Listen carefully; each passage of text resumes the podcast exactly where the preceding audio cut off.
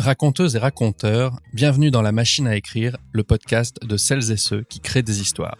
Les invités de cet épisode se sont fait connaître au Jamel Comedy Club. Par la suite, ils ont créé et participé à d'innombrables projets sur Internet, à la télévision, à la radio et au cinéma. Ils remplissent aujourd'hui les salles dans toute la France. Nous avons le plaisir et l'honneur d'accueillir Yacine Bellous et Dedo. N'ayant pas pu échapper à la dernière vague de Covid, j'ai dû me faire porter pâle lors de l'enregistrement et je me suis retrouvé à écouter la discussion en visio à distance. Du coup, pour me venger, je fais l'intro en solo pour vous présenter nos invités. Yacine Bellous est drôle, c'est comme ça, tout le monde le sait. Il est l'un des rares stand-uppers à avoir joué ses spectacles en français et en anglais dans plus de 18 pays. Il s'est inspiré de cette expérience pour tourner le documentaire Voulez-vous rire avec moi ce soir, où il interroge des comiques de tous les pays, comme Bill Burr, Guillermo Guise, Mike Ward, Gad Elmaleh, Paul Taylor, ou encore son mentor Eddie Izzard, dont il a plusieurs fois fait la première partie. Yacine est aussi le créateur des soirées Première fois avec Mime, de la web-série Le Trône des Frogs avec Baptiste Le Caplin, Dedo et OGG, de la bande dessinée Le mode d'emploi de tout, illustrée par Ben Renault, et d'une masterclass sur le stand-up. Son dernier spectacle, 2021, plébiscité par la critique et le public, revient avec humour sur cette année si particulière. De son côté, Dedo s'est d'abord fait connaître comme le métalleux du Jamel Comedy Club avant de révéler au grand public son incroyable palette de talents. Sur la scène d'abord avec ses spectacles Prince des Ténèbres et Killing Joke qui cumulent près de 2 millions de vues sur YouTube ou plus récemment sur France 3 dans la série Space Game avec Frédéric Sigrist et Morgan Cadignan. Tedo tourne également avec son groupe de métal humoristique Princesse Leia, fondé avec Antoine Chomsky, a scénarisé la bande dessinée White Spirit, illustrée par Weldonson, et joue en ce moment son nouveau spectacle Biafine au Festival d'Avignon. Yacine et Dedo, c'est aussi un duo de longue date et une amitié qui dure. Vous avez pu les voir ensemble dans la série Bref, chez Golden Moustache, dans Pop Redemption, dans Les Visiteurs du Futur, et plus récemment incarnant les frères Gilly dans Le Flambeau aux côtés de Jonathan Cohen. Depuis 15 ans, il retrace aussi avec humour les plus grands moments de l'humanité dans la web-série L'histoire racontée par des chaussettes disponible sur YouTube. Avec eux, nous allons parler stand-up et humour. Comment écrit-on un spectacle de stand-up? Quelle est la structure d'un 5 minutes? Qu'est-ce qu'un opener? Comment transforme-t-on les difficultés de la vie en blagues? Comment peut-on se servir de la tension sur scène pour créer en direct? Est-ce qu'on écrit un spectacle, une série ou une BD de la même manière? C'est à ces questions et bien d'autres que nous répondons dans cet épisode. Je laisse maintenant la place à Yacine, Dedo et Yannick et on se retrouve à la fin. Générique.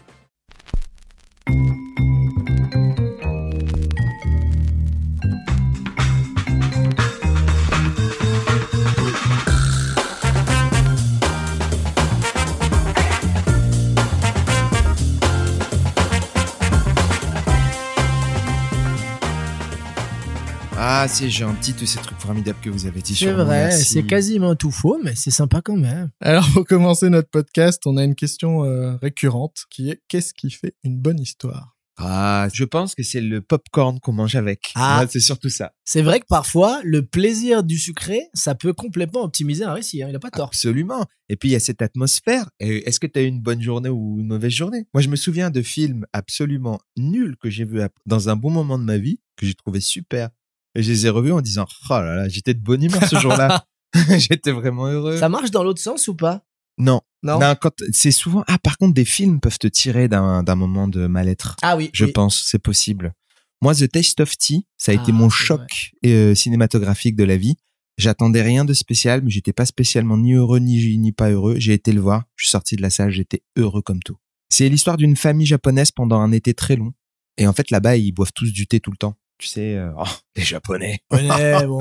Ils sont coquins avec leur thé. Donc ils boivent plein plein de thé, plein plein de thé et bah c'est un peu le fil conducteur de l'histoire mais chaque protagoniste, chaque membre de la famille a une aventure des problèmes et en fonction de leur âge, ils ont des problèmes différents. Il y en a qui veulent euh, réussir dans leur carrière, il y en a qui veulent euh, juste avoir une petite copine, Euh, il y en a une qui a un problème parce qu'elle voit son double géant. Il y a une petite fille qui voit son double géant de elle-même mais en énorme et son double la regarde ce qui est légèrement anxiogène. Euh, et voilà. Et tout ça au fur et à mesure du film, et ben ils échangent des conseils, ils discutent, et c'est super mélancolique et drôle et c'est génial. Mais c'est très bizarre. C'est très Je l'ai montré à plein de gens, beaucoup. Mais c'est a- marrant, hein, c'est Ouais. marrant, mais c'est vrai que c'est un film japonais un peu particulier parce que Katsuhiro Ishii, il a, il a, il a une filmographie Très assez bizarre. chelou. Ouais. Il aime les films bizarre. bizarres. Et encore, je pense que The Taste of Tea, c'est peut-être un des plus C'est le tranquilles. moins bizarre. Hein. The Taste of Tea, c'est le moins bizarre. Moi qui suis fan de ouf, j'ai pas pu regarder trop les autres films. Ouais. J'ai pas tout vu. Genre Funky Forest, tout ça, j'étais là. Wow. Partie 7. euh, Alors qu'est-ce qui fait une bonne histoire? Il faut un protagoniste ou Mhm. une protagoniste. Euh, il faut euh, un objectif euh, pour ce personnage. Et puis des péripéties, voilà. Moi, j'aime bien ça. Bah, dans The Taste of Tea, il y en a, même si c'est très poétique et tout ça. Il faut des choses, je pense, qui touchent le public, c'est les émotions. Donc, euh, essayer de travailler dessus pour euh, parler de choses un peu euh, perso et intimes, quoi qu'il arrive, dans n'importe quel film, même dans Terminator 2, quoi. Le récit d'aventure revient régulièrement dans les, dans les grandes histoires, on va dire, mais c'est aussi la plupart du temps des épopées humaines. Et The Taste of Tea, c'est un peu ça. Ah oui. Euh, le deuxième que t'as dit, je sais plus ce que c'était, mais C'est Terminator ça. 2, Terminator 2, c'est quand même pour sauver l'humanité, c'est quand même une grosse épopée. Bah oui. Et C'est puis, l'histoire d'un gamin qui trouve un père de substitution Et en dans plus- un android. Et il y a souvent des, des effectivement des, des familles qui se recréent. Moi, un de mes films, un, de mes- un des films qui me touche le plus, c'est presque célèbre de Cameron Crowe. Et on suit en fait euh, dans les années 70 un groupe de rock sur une tournée avec un journaliste qui les suit alors que c'était pas prévu. Et en fait, t'es avec eux quoi. Il leur arrive plein de trucs. T'es content, t'es avec des gens. euh, Il Ouais. y a des ruptures, il y a des amourettes. euh. des fois, les récits les plus simples sont aussi les plus les plus forts parce que ça parle à l'inconscient collectif. finalement, est-ce qu'un un bon film, c'est pas être avec des gens, rencontrer des gens et être avec eux? Par Moi, je exemple, suis les Avengers, c'est des gens. Ouais, Moi, j'ai pas envie de traîner avec eux. Bah ça dépend, il y en a des cools hein. Non, il y en a des cools. Fra- Franchement, Ant-Man, il est cool. Il est cool, Ant-Man. Il est cool Ant-Man. Ouais, je traînerais, euh, mais je traînerais avec lui que quand il est pas Ant-Man. En fait, c'est le perso avant Ant-Man qui Ouais. est marrant. Une fois qu'il est Ant-Man, Il ça se y la pète un peu, ouais. Mais Thor aussi. Mais il se la pète tous Je un la pèse hein. tout, c'est pour ça. Moi, je, moi, j'ai un problème. Moi, je peux pas traîner avec des gens qui ont des Mais- trop gros égos, j'arrive pas. Et tu vois, on, on boucle la boucle si on doit rester sur un récit, on parlait de cinéma, mais je, je pense que le cinéma, c'est malheureusement la dernière euh, grande communion. Et bah, les gens, ils vont de moins en moins. Même celle-là, euh, ils sont là, Oh, je préfère rester chez moi. Et je trouve ça triste parce que c'est vrai que partager des émotions devant un film avec d'autres gens, bah, c'est quand même plus fort que d'être tout seul dans son salon. Alors tu prends du plaisir, mais entendre des gens se marrer, avoir peur, sursauter, euh, rire, Voilà. c'est des émotions vivantes. Mais attends, mais il y a aussi un autre vivant. endroit de communion à laquelle je pense, tu penses pas forcément. C'est quand les gens vont aller voir ton spectacle un peu partout en France en tournée, venez voir des dos! Il a raison, mais il a raison parce que c'est une bonne transition. Qu'est-ce qui fait un bon récit pour un stand-up? Alors ça, franchement, c'est je je pense que c'est hyper subjectif parce que il y a des tonnes de stand-up qui peuvent être juste, par exemple, euh, je pense comme ça là, à Steven Wright, qui est euh, un grand nom du stand-up euh, aux États-Unis, qui faisait des one-line. Ouais. Donc c'était une idée, une blague marrante autour de cette idée et une, succession pendant une heure. Et ben, Comme Jimmy Carr. Exactement. Eh ben, il y a des gens qui vont adorer ça parce qu'ils ont pris des blagues, des blagues, des blagues, des blagues. Ils ont rigolé fort, fort, fort et ils sont contents. Et puis, t'as d'autres gens, ce qui va les toucher, c'est justement quand un artiste ou une artiste va partager son intimité, se raconter, se dévoiler, être sincère, raconter ses problèmes. Donc, je, pense que juste, s'il y a une clé dans un bon stand-up, quelle que soit la façon dont tu le fasses, c'est la sincérité. C'est juste ça. Ouais, je suis assez d'accord. Mais comme euh, c'est très difficile d'être soi-même sur scène, faut apprendre à rejouer, à créer un personnage. Tous les stand-up sont des personnages. Donc c'est comme si ce personnage-là devenait un protagoniste finalement d'une histoire. Et après, moi, ce que j'aime bien, c'est euh, quand c'est suffisamment bien structuré, c'est-à-dire que les connexions de causalité, elles sont bonnes, que tu n'y penses même plus. Et que même quand il y a une transition absolument absurde, comme fait Eddie Izzard euh, euh, bien souvent, eh ben, ce soit baqué, enfin pas baqué, mais l'ossature, ce soit le personnage, le protagoniste.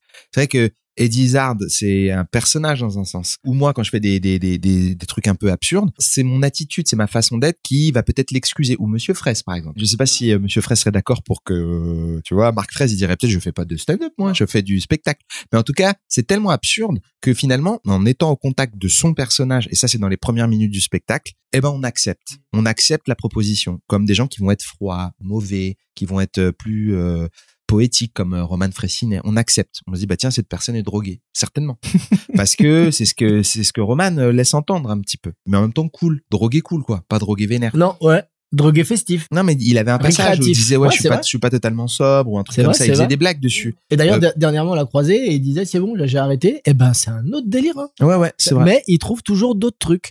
Donc, mais ça rejoint ce qu'on disait hein, juste avant. Je pense que le fait de dire vraiment ce qui se passe dans ta vie et ce que tu penses, ça crée ce, cette intimité avec les gens. Ça joue. Et c'est vrai que sur scène, je pense qu'on est tous soi, mais avec, allez, 10-15% de patates supplémentaires, de, tu transformes un peu l'espace scénique parce que c'est une autre énergie. Donc, tu dois attraper les gens, tu dois les intéresser et les interpeller. Donc, t'es un petit peu plus euh, fort, on va dire, dans ce que tu proposes.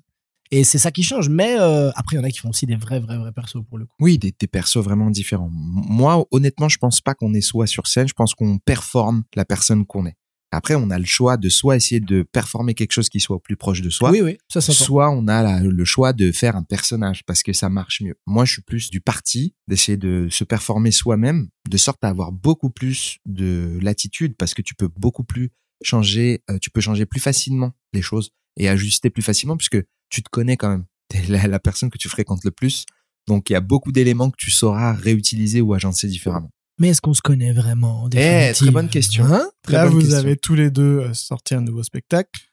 Qu'on a vu avec Mike. C'est des spectacles qui sont nés un peu pendant le confinement. Absolument. Est-ce que vous pouvez nous expliquer la genèse, euh, toi de 2021 et toi de Biafine? Comment ils naissent ces spectacles? Déjà, pour les gens qui nous écoutent, comment ça se passe? On se dit un matin, tiens, je vais écrire un nouveau spectacle ou est-ce qu'on attend avoir assez, de matière? Comment ça naît? Bah, ça dépend des spectacles. Moi, j'avais longtemps essayé de faire un très bon spectacle avec euh, le spectacle précédent qui s'appelle Yacine euh, joue son spectacle, tout ça, en essayant de me dire tiens, je vais continuer à bosser, à travailler les, les sketchs. Je vais essayer de- d'améliorer les choses. Et puis le confinement et le Covid, clairement, j'ai mal vécu tout ça. Ça a été une dépression pour moi. Donc je me suis retrouvé en dépression chez moi à me dire qu'est-ce que je fais, c'est relou. En plus moi je suis germophobe, je suis hypochondriaque. Donc j'étais vraiment pas bien. Ça, c'était, ça allait pas du tout. Et j'étais là, putain, je suis bloqué moi pendant 15 ans. euh, je fais tout ce que je veux, je joue tous les soirs et je voyage. Et euh, c'est Nabo qui m'avait dit ça. euh, Bruno Musqueux m'avait dit c'est trop marrant comment t'as pas de chance toi parce que vraiment toi je sais que ce que t'aimes bien dans la vie c'est euh, voyager, faire du stand-up et traîner avec tes potes et aller au resto avec eux, tu vois. C'est-à-dire que c'est mes plaisirs dans la vie. C'est euh, souvent après une tournée ou alors après beaucoup de shows dans une semaine, des fois le week-end ou quand on peut, on croise les copains, tu vois, et on mange un jap, on va se faire un ramen, tu vois. C'est- vrai que c'est un délire de stand-upper, ça. Non, mais tu vois, finir un peu tard, aller se faire un truc pas cher, voilà, tu tu, débriefes, tu discutes, tu ouais. rigoles avec des potes. et on rigole, tu vois. Donc c'est ambiance euh, un peu sortie de rue, quoi. Et d'un coup, bam, tout ça, c'est tout, tout, tout, tout cette harmonie que j'avais trouvée à peu près dans la façon de travailler et de vivre, c'est finito. On te dit, tu restes chez Watt.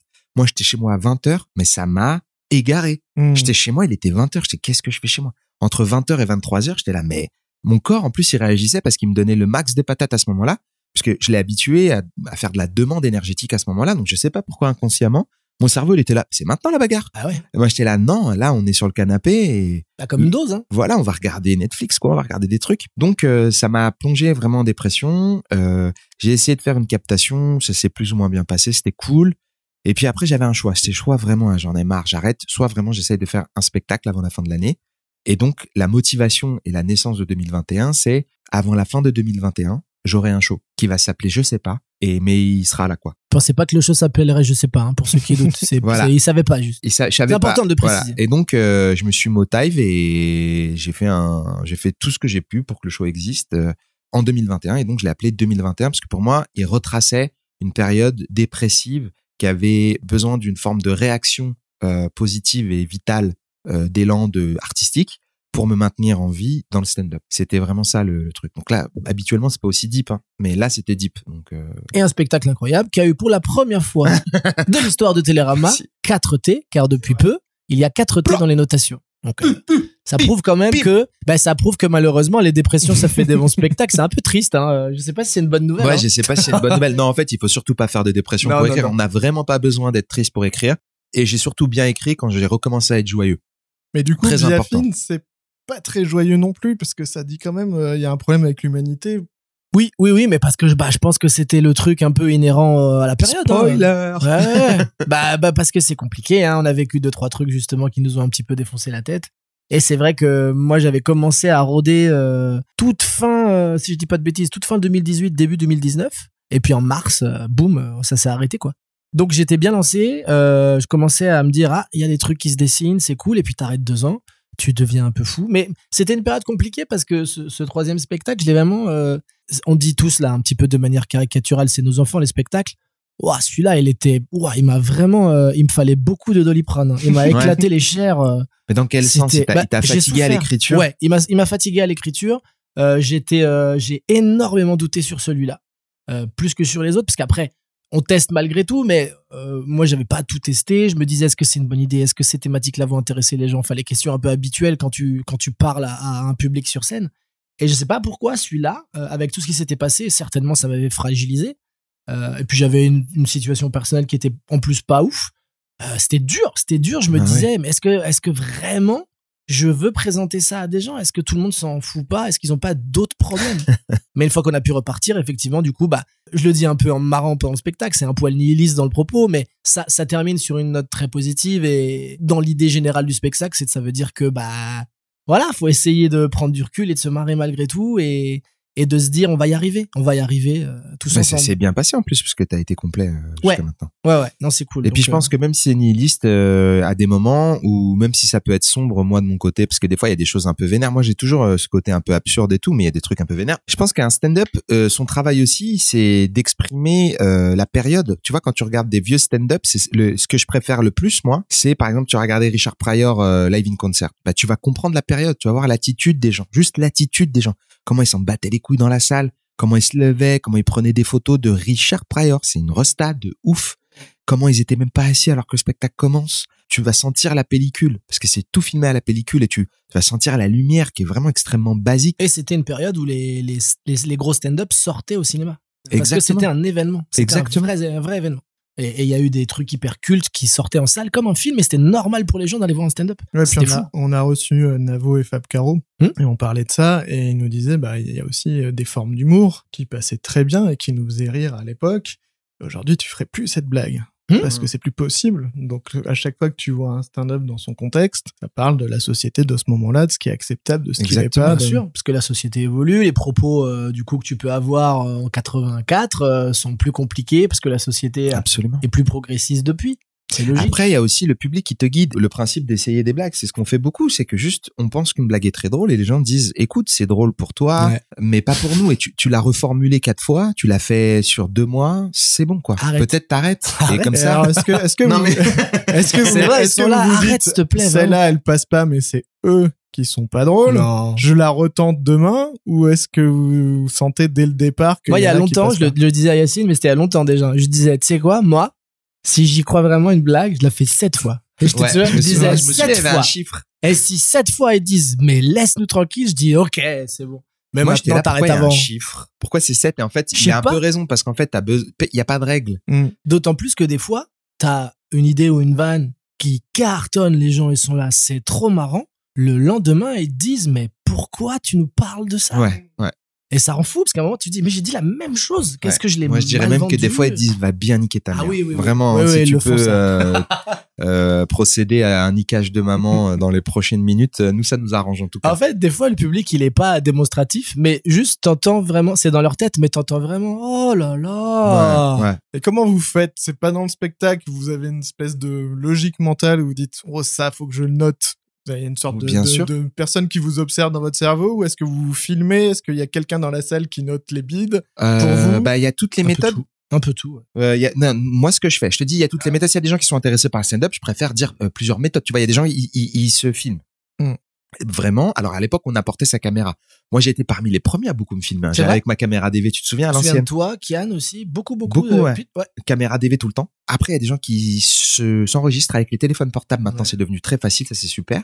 Euh, les salles de stand-up, maintenant, elles ont des caméras aussi ou des micros et elles proposent souvent, par gentillesse, est-ce que vous voulez qu'on vous donne les trucs? Et là, là-dessus, ils sont vraiment cool. On peut, franchement, on peut dire en France, les gens, ils sont gentils, quoi, Mm. encore, parce que c'est pas un business à ce point-là, mercantile. Et enfin, tu vois ce que je veux dire Ils sont vraiment cool. Ouais. Euh, donc, il y a plein de moyens de s'enregistrer. Mais moi, ma spécialité, c'est d'enregistrer énormément et de ne jamais m'écouter après. Évidemment, Tu vois, sinon c'est pas rigolo.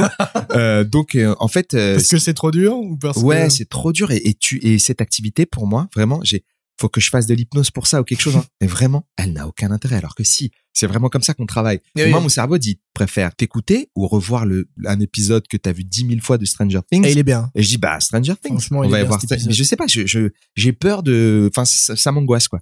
Donc je le fais pas. En revanche, un truc très intéressant et je pense que ça peut te parler aussi à toi Mhm. Dedo, c'est quand t'es pas bien sur scène, donc que tu fais un bide. Il y a un système qui se met en marche. Et moi, je pense que c'est le système qui fait évacuer la tension. Je pense que les, les gens qui sont drôles sont des gens qui ont grandi dans beaucoup de tensions et qui ont appris à désamorcer les tensions très très vite. Et c'est instinctif. Quand t'es pas marrant et que les gens disent please va faire du sexe à ta mère tout de suite, t'es pas bien. Il y a, y a une montée d'humiliation qui arrive, tu sais plus où te mettre et il y a une tension qui se crée. Eh ben des fois ton cerveau il t'envoie, il te fait une passe d'une blague que tu n'avais pas deux secondes avant et qui est la meilleure blague. Pourquoi? Parce que plus la tension, la pression est énorme, plus tu vas avoir un diamant qui sort de ça. Et c'est souvent sur scène parce que j'étais pas marrant du tout que juste après, grâce à cette passe de mon inconscient, je suis très drôle. Donc souvent quand je rôde, je suis éclaté. Quand vous allez me voir vraiment dans des comédie clubs quand j'écris, je suis pourri. Mais ah, soyez patient, que je sois bien humilié. Après, je vais trouver des trucs. Mais c'est vrai, hein, c'est c'est assez fou parce que c'est des réflexes de survie en fait, tout simplement. À un moment, t'es là, tu, tu bides et ton cerveau il dit juste, bah tu vas, tu te fais victimiser là, tu dis rien. Bah, bah moi je vais te donner une petite blague. Et des fois c'est vrai qu'en impro, tu trouves des trucs et des fois même ça devient des setups, c'est-à-dire que parfois tu trouves des improvisations avec plusieurs personnages sur le moment parce que d'un coup ça te fait rigoler, ça te fait marrer et ça devient une partie du spectacle. Donc c'est vrai qu'on on, on est plein à des fois créer sur scène. Et je pense en plus qu'il y a un truc excitant là-dedans. Des fois de te mettre en danger et de te dire viens on va voir. On va voir ce qui sort. C'est obligatoire en plus parce qu'on sait jamais ce qui va se passer à une période. J'essayais, moi en tout cas, je ne sais pas anticiper. Il peut-être qu'il y a des artistes qui sont suffisamment bons pour pouvoir anticiper. Moi, j'arrive vraiment pas à le faire. Alors, on est tous différents, on est tous des humains différents. Que qu'est-ce que t'appelles pas anticiper du coup? j'arrive jamais à savoir si le public va être va Ah. me suivre ou pas. Ah oui non. Et même si juste avant ils sont chauds, même si juste avant ils ont bien rigolé à l'artiste précédent, ils ont tapé dans les mains, ils sont gentils comme tout, des fois je monte et il y a une connexion qui se crée pas, je rate un coche. Souvent ça vient de moi. hein. Mhm. Je rate un coche, il y a quelque chose qui se qui se fait pas et j'arrive pas à, à les intéresser parce que ben notre or à nous c'est l'intérêt du public. Hein. C'est vraiment le fait qu'ils écoutent. Après on arrive à les faire rire s'ils écoutent. Mais si de base on les ennuie, Et des fois, tout se joue dans les 10-15 premières secondes. Ouais. Si t'es pas suffisamment marrant et que t'as un public un petit peu plus euh, pointilleux, ils peuvent déjà commencer à dire ouais, ça m'intéresse pas trop, je pense. Mais du et coup, tu les perds. Est-ce qu'il y a des trucs de structure du coup On se dit, tiens, Oui, je prends ouais. la meilleure vanne, je la mets au début, Bien et je sûr. prends la deuxième meilleure vanne et je la mets à la fin. faut, Ouais, faut la plupart du temps toujours finir par quelque chose de fort. Exactement. Faut finir par le plus fort. Mais en ce moment, et je trouve ça vraiment valorisable dans les plateaux et les stand-up, je trouve que c'est euh, une amélioration. Les gens ne font plus des sets avec des structures aussi classiques de mettre le meilleur truc à la fin. Ils ont vraiment des choses à dire. Mhm. Et quand tu as un discours, eh ben ton discours il doit être articulé. Donc peut-être que la punch de fin, ce sera pas la meilleure blague, mais au moins tu auras une articulation, il y aura une conclusion. Et ça, je trouve que c'est vraiment chouette parce que aussi bien tu peux arriver avec toutes les blagues euh, bon ben je parle des cacahuètes après je parle des oiseaux après je parle des voitures. Ok cool c'est drôle. Mais je sens que quand même le stand-up de plus en plus euh, francophone il met toute la palette du vocabulaire qu'on a dans notre langue et il est moins états-unien de plus en plus et il devient francophone et ça devient stylé quoi parce que les gens ont, enfin franchement en termes de Qu'est-ce que tu veux littérature dire par il est moins états-unien? Mais parce qu'aux États-Unis c'est vraiment très euh, Codifié. codifié. Ouais merci bravo et même cerveau Ouais, ouais. c'est vraiment codifié, c'est vraiment très précis. euh, tu vas rigoler, ça va être divertissant. Mais euh, bon, euh, moi j'ai du mal à trouver des artistes maintenant en ce moment qui me touchent vraiment. Alors qu'en France, même chez les débutants, et ça c'est peut-être parce que je suis chauvin, mais je trouve chez les débutants, il y a une vraie euh, passion et il y a une vraie envie euh, de développer leur euh, leur leur voix. Et ça, je trouve que ça va être dans 5-6 ans, si le marché le permet encore pour eux de pouvoir progresser en ayant beaucoup de scènes, ça va être hyper payant Mm. euh, parce qu'on va avoir plein de jeunes euh, formidables quoi, qui sont déjà formidables maintenant. hein. Après, c'est un truc de l'époque aussi qui fait que le stand-up a évolué euh, avec, avec le temps.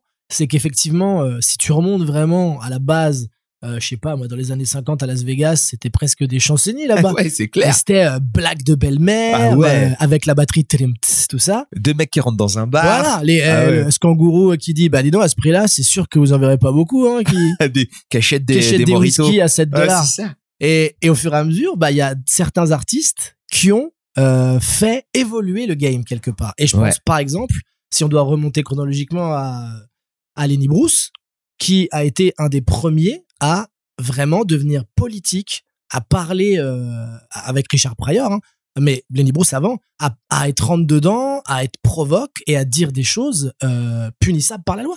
Et s'est retrouvé en tôle plusieurs fois à cause de ça. C'est fou. Alors qu'à la base, vraiment, c'était des, des petites blagounettes. Et plus ça va, plus ça évolue, plus les gens ont voulu avoir du propos, plus la société évolue même sur des choses, bah, typiquement maintenant, euh, je sais pas moi, la transsexualité, des choses qui étaient beaucoup moins présentes, on va dire, dans l'inconscient collectif des Mhm. gens. Ouais. Donc on en parle beaucoup plus facilement, alors qu'à une époque, euh, on évitait de parler de ces sujets-là. euh. On donc parle de, beaucoup plus de choses, on parle de beaucoup plus de thèmes. Je pense que les gens sont beaucoup plus informés. Mm. Après, euh, ça crée donc un moment, je pense, charnière ou un moment, on va dire, euh, frontière entre entre des périodes quoi parce que à la fois les gens qui ont connu le type de comédie qu'on avait nous dans les années 80 90 bah ils sont encore là parce que nous on est là on, on est les héritiers de ça et moi il y a un charme dans cette comédie là et dans ce ces, ces blagues-là, quand je pense aux nuls par exemple ou aux inconnus, que je, je ne retirerai jamais. Je trouve que c'est vraiment euh, formidable. Et en même temps, on a toute cet éveil un peu culturel qui vient d'un peu partout dans le monde, mais beaucoup des États-Unis. Et celui-là, je pense que s'il arrive à se mélanger à notre euh, manière d'écrire française, comme l'ont fait les nuls et les inconnus d'ailleurs, hein, tu vois, les nuls, ils étaient fans des Américains. Étaient- ouais, voilà. hein. Tu vois, ils ont été là-bas et tout pour apprendre. Je pense que si on arrive à créer notre patte à nous, on y gagnera. Je pense qu'on est sur le chemin. Oui. On n'a pas encore tout à fait, tout à fait, mais on est sur le chemin beaucoup grâce aux Québécois parce que ils ont vraiment cette, euh, tu sais, beaucoup de comiques ont été au Festival Juste pour rire, au Festival ZooFest euh, euh, pour jouer là-bas. Et puis là-bas, il y a le, le festival anglophone, donc tu peux aller voir aussi les comiques qui parlent anglais. C'est super, il y a des comiques québécois vraiment, mais d'une qualité euh, incroyable. Mm. vraiment, je, tout le monde les admire en France, quoi. Tu vois, je pense euh, à Adib Adib. Al-Khalidé, euh, je pense à Virginie Fortin. Euh, Pour nous, c'est des génies, quoi. C'est des, c'est des personnes incroyables. Donc tous- tous ces gens-là, eh ben, ils influencent. Et, et l'échange, il est hyper beau. Moi, je vois ça aussi par rapport euh, au rap, tu vois, au hip-hop. Je trouve que c'est de plus en plus cool à écouter.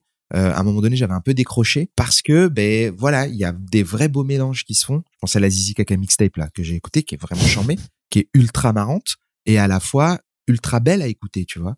Euh, et c'est sur ça que moi j'aimerais bien que l'humour euh, aille. Quelque chose de très bien produit. On connaît les bases, on sait comment le faire. Quelque chose de, on va dire classique, mais on apporterait une touche euh, francophone et, de plaisir de, notre façon de rire à nous, quoi. Mm. Je pense que dans l'évolution du stand-up, ça se traduit un peu par le fait qu'on met plus autant qu'avant les blagues au centre du, du spectacle. Évidemment, faut être marrant, évidemment, faut divertir les gens, mais de plus en plus, on voit des gens être dans les idées, les propos, les, les envies de, de faire réfléchir sur des sujets auxquels on n'a pas forcément pensé, euh, quitte à déstabiliser. Moi, je me souviens d'un truc de Yacine qui me reste, et que j'utilise souvent, c'est la, la gifle républicaine. Oui. Ah ouais. Là, surtout en ce moment, Ah bah oui. où en gros, euh, l'idée c'était que au nom du peuple, on puisse mettre quelqu'un au- la cour de l'Élysée et lui mettre quelques gifles. Ça ferait du bien, et ça m'est resté, tu vois, machin. Bon, Alors que c'est quand même, quand même euh,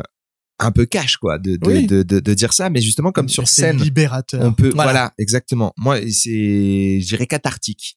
Là, le truc, c'était hardcore un peu, tu vois. Moi, j'avais peur comment ça allait être reçu, genre, euh, tu sais, euh, incitation à la violence ou quelque chose comme ça. Et en fait, non, c'est c'est vraiment de dire, on a un système de loi qui, qui, les lois permettent de la violence de ouf. Donc, euh, la violence physique, c'est qu'une forme de violence. Il y a beaucoup d'autres formes de violence. Et de dire, bon, euh, à une époque, on a quand même coupé des têtes. Donc, c'était s'inspirer de ces révolutionnaires de la Révolution française. Et c'était il y a deux ans seulement. C'était seulement il y a deux ans, ouais. Deux ans coupé de tête. hein. c'est dingue, c'est Ouais. passé vite. Ouais. Euh, et c'est de dire, eh les gars, à une époque, on était quand même des oufs en France. Là, on se fait un peu marcher dessus et tout le monde se plaint. Réveiller les gens en disant, il y a quand même des moyens. Alors ça veut pas dire le faire pour de vrai, mais moi je voulais que ce soit élégant. Donc c'est un gifleur élégant avec des gants. euh, il apprend dans une sorte d'école. Tout le monde, on a voté la loi. C'est-à-dire c'est le peuple qui a décidé. C'est pas un voyou. Euh, par exemple, le, mec qui a mis une gifle à Macron. Ça, j'ai écrit la blague avant, tu vois. Le mec qui a mis une gifle à Macron, c'est un peu un gars voyou, genre ouais, je, je suis un rebelle, je mets une gifle au président. Là, c'était pas ça. Là, c'était vraiment genre on fait un référendum, tout le monde vote, on va voter. Après, on dit ok pour la gifle. Il y a un rendez-vous, c'est filmé sur la chaîne de télé euh, numéro 2 de France, France 2, euh, public et tout. Là, il y avait un sens profond à ça. Moi, ça me plaisait. C'est juste pour dire que j'ai pas dit euh, venez tapons le président. Et puis c'était c'était prolongé par ton idée de de la Marseillaise euh, revisitée avec certaines paroles parce Exactement. que du coup euh, ça ça traduit Une Marseillaise gentille. que, voilà une Marseillaise moins euh, martiale. Et dans le même genre, dans ton dernier spectacle, tu évoques quelque chose qui est arrivé à beaucoup d'entre nous. Oui. La prise de poids pendant le Covid. Absolument. Et tu expliques qu'en fait, on- les gens euh, manquent un peu d'égard dans la manière de le signaler. Ouais. Qu'est-ce qui mène à ça? Pourquoi tu te dis, non, je vais parler de ça? Ben, Est-ce parce que c'est une manière de mettre une barrière aussi ou de lâcher quelque chose? Honnêtement, j'ai pas calculé. Ça, ça fait partie des blagues que j'ai pas vraiment calculé. Et c'était plus des choses qui sont arrivées au fur et à mesure parce que j'ai juste euh, rencontré euh, des gens. Là, c'était un oncle à moi que j'adore, hein, que j'aime. Je t'aime, tonton, hein, si tu m'entends. Mais c'est juste que il y a des gens un peu maladroits des fois. Et je pense que faut, bien sûr, quand tu vois quelqu'un qui a changé et tout ça, t'as envie de dire, hey, t'as changé. Mais il faut tenter, si on y arrive, d'avoir un mini tact. Parce que des fois, on prend pas du poids que parce qu'on kiffe. On peut prendre du poids parce qu'on n'est pas bien. Et euh, on peut perdre du poids aussi parce qu'on n'est pas bien. Et je parlais de la taille aussi. La plupart des gens me disent putain t'es petit parce que je fais 1m68 moi dans la vie. Et les gens apparemment à la télé ils m'imaginent vachement grand. Je sais pas pourquoi. mais c'est pas ma faute. Laissez-moi tranquille. c'est les perspectives. Et en fait, c'est pas grave de faire ma taille, mais c'est juste que entendre à chaque fois que tu croises quelqu'un, bah t'es petit, je te voyais grand. Et donc j'ai trouvé la réplique de dire je suis grand. Tu vois? En gros, c'était des blagues sur l'apparence. Et du coup, pour moi, ça matchait avec le fait de rencontrer de nouvelles personnes, de dire que les gens sont très maladroits. Et comme après, j'allais cartonner la ville de Grenoble, dire puisque les gens sont maladroits et puisque l'humain est maladroit, je vais m'autoriser une maladresse, je vais être absolument gratuit sur deux trois minutes. C'est débile ce que je vais dire, mais ça va être gratos. Et là-dessus, après, je pars en euh, en critiquage de Grenoble et voilà. Quoi. Et en matière de trucs un peu sombres aussi dans ton spectacle, Dedo, il y a euh, une anecdote sur ton arrestation. Ah oui. Allez. Qui est très drôle, mais si on la vit pas pendant le spectacle, mais en vrai, elle doit être un peu traumatisante. Et Ah ce ouais, qu'on s'est tous demandé après, c'est à quel moment les blagues arrivent? C'est-à-dire quand t'es, quand tu t'es fait arrêter, on Ouais, va ouais. pas, on va pas tout raconter parce que ça serait dommage. Et donc tu es au commissariat pour un truc assez grave. En tout cas, c'est ce qu'on pense te reprocher. Ah oui, oui. Tu es innocent? Que, qu'est-ce qui se passe à ce moment-là? T'es déjà en train de faire des blagues ou à ce moment-là t'es pas du tout dans le truc euh, Non, non, non, je pense que ça vient vraiment. Au début, si, parce que, euh, en plus, je dis pas tout dans le spectacle, parce que sinon ça durerait beaucoup trop longtemps. Mais je sais qu'à un moment, par exemple, euh, on m'avait fait mettre de face face à un miroir et après de profil. Ok Et après, on m'a fait monter dans le bureau du commissaire. Et on m'a dit, euh, voilà, bon, bah, quelqu'un qui vous a formellement reconnu. Et j'étais là, bah oui, on m'a fait passer devant un miroir sans teint. Et un des flics a dit, non, non, pas du tout. Pourquoi vous dites ça? Bah non. J'étais là, bah, franchement, bon, si vous voulez avoir le dernier mot, d'accord, mais j'ai vu deux, trois films, je pense que c'est ça quand même. Et du moment où on m'a dit deux fois, vraiment, on a dit, si, si, c'est lui, c'est lui, là, j'ai fait, alors? Ça veut dire, si j'ai pas d'alibi, clairement, là, ça peut partir en truc vraiment pas agréable. Et je pense que c'est à ce moment-là. C'est quand j'ai su que j'allais passer la soirée en garde-ave à paniquer, à me dire, mais ça se trouve, là, je suis dans des gros problèmes dès demain matin. Et ben là, ton cerveau, il, il- il te balance des vannes. Il te balance vraiment des petites vannes et tout, mais c'est c'est vraiment de la survie. Hein, c'est ce qu'on disait Ouais. quelque part tout à l'heure. hein. Sauf que là, c'est c'est pas sur scène, c'est juste une situation hyper délicate et hyper relou. Et du coup, ton cerveau, il dit, t'inquiète pas, eh, je suis là, on va rigoler, et puis euh, ça va aller. À mon avis, ça va s'arranger, tu vois. Mais je parlais beaucoup tout seul. Hein. Là, vraiment, euh, je parlais tout seul, vraiment dans en ce cas-là, cellule, hein. j'imagine quand t'avais enlevé tes affaires, mais Ouais. le reste du temps, vous avez un carnet sur vous, vous notez des trucs sur votre téléphone. Comment vous faites pour noter les trucs qui vous viennent? Moi, téléphone. Moi, téléphone, euh, note. Moi, que- téléphone et carnet. Là, j'en ai un. Moi, j'ai perdu euh, le, du, du jour où j'ai perdu un carnet, euh, ça va, il était pas trop plein. J'ai dit c'est fini, c'est fini, je peux pas. Je peux pas parce que vraiment t'es là, tu dis T'avais attends, il y perdu avait, mes, il y mes, avait- meilleures je sais vannes. qu'il y avait une blague sur Ouais. ce truc-là et elle revient pas et ça te rend fou. Enfin toi, je sais pas si ça te le Ah, fait, si, mais si, si, si. quand Bah, tu on avait perds on une blague avant, ou on une disait idée- le sac des blagues Ah là perdues là, là. perdu On a un sac imaginaire qui est dans le l'éther euh, là où tous se retrouvent euh, les esprits humains et c'est le sac des blagues perdues parce que souvent on disait des très bonnes blagues avec des dos comme on est débiles, on les notait pas jamais. et après euh, voilà. Et on était juste en train de dire c'était marrant, non? Je le- Un On moment, je sais plus, il y avait un heures de truc avec un spectacle sur cheval. Et vraiment, ça se trouve, voilà, dans un vortex, on est des restats de ouf et les gens ils disent ils sont marrants. Mais sur cette planète, ils disent juste non, ça va, c'est cool, ils sont cool, ils sont marrants, gentils. mais pas tout de suite le zénith. Ils sont marrants mais ils sont plus gentils. Je voudrais qu'on finisse sur la question un peu de d'aller gratter la noirceur. Qu'est-ce que vous avez pensé de Nanette d'A- d'Anna Gatsby? Moi ce que il y a même si je parle de dépression ou même quand je vais voir un spectacle qui parle de quelque chose de très sombre, T'es euh, pas en colère en train d'hurler à la fin? Non, ce que je veux dire, c'est que peu importe si t'es en colère et que tu hurles, c'est pas important ni l'émotion ni tout ça. C'est c'est pas tellement ça sur ça que je, je vais avoir un avis. Mais par contre, c'est sur le principe de blague en fait, de divertissement. Mais à mon sens, euh, il y a une différence entre un spectacle un peu euh, événement, une performance qui peut être très belle. Par exemple, tu vois, euh, Bob Burnham, pour moi, c'est plus une performance qu'il fait. Il est drôle et tout, hein, mais c'est plus une performance quoi. Et pour moi, un stand-up, ça va être, euh, par exemple, vous connaissez Marc Normand? Bah, c'est un comique qui est très, il est cool, mais il a une régularité. Il fait des blagues, blagues, blagues, blagues, blagues. Même s'il parle de choses personnelles. Donc bien sûr, je pense pas qu'elle pouvait faire des blagues euh, dans Nanette parce que c'était compliqué. Puis c'était pas le propos, elle disait même qu'elle voilà. voulait plus. Ah, voilà, c'est ça. dit, Moi, euh, ce qui m'intéresse, c'est qu'au final, elle dit, en fait, si on monte sur scène, c'est parce qu'on va mal. Et à ça, c'est ça, ça n'appartient qu'à elle. Ouais. Vraiment, hein, c'est son choix de dire ça et je respecte totalement son avis. Mais je pense qu'on pourrait faire des grands débats avec des comiques. Moi, je suis certain que tu peux écrire des trucs formidables en étant bien Hmm. et que euh, se complaire dans la dépression pour écrire est la pire des idées. C'est une très très mauvaise idée parce qu'après tu vas chercher inconsciemment à te mettre dans des situations reloues et effectivement ça va vite de détruire ta vie. Tu vois ce que je veux dire? Tu Ouais, penses que tu vas faire un hit de une heure en détruisant ta vie, tes relations et tout ça C'est une très mauvaise idée. Donc, je pense qu'elle a dit ça peut-être euh, parce qu'elle parlait, son spectacle parle de colère, d'injustice, de choses graves qu'elle a vécues et donc elle avait besoin de, de, de le sortir. Mais moi, je partage pas son avis. Je pense qu'on peut réellement écrire en étant de bonne humeur parce que sinon, ça voudrait dire qu'il faut qu'on soit tout le temps triste pour écrire des choses. C'est trop dur. Mais c'est vrai qu'après, moi, je suis, d'accord sur le fait que euh, une émotion, quelle qu'elle soit, euh, tu vois, la, la colère, euh, un moment, je sais pas, euh, tu parles et tu deviens un peu hystéro parce que le propos t'énerve et tout, c'est pas le problème. Moi, ce qui m'a un peu plus dérangé, c'est que cette colère-là, elle dure longtemps. Elle dure vraiment, vraiment longtemps. Alors, on parlait de ça tout à l'heure, c'est évidemment cathartique au dernier degré.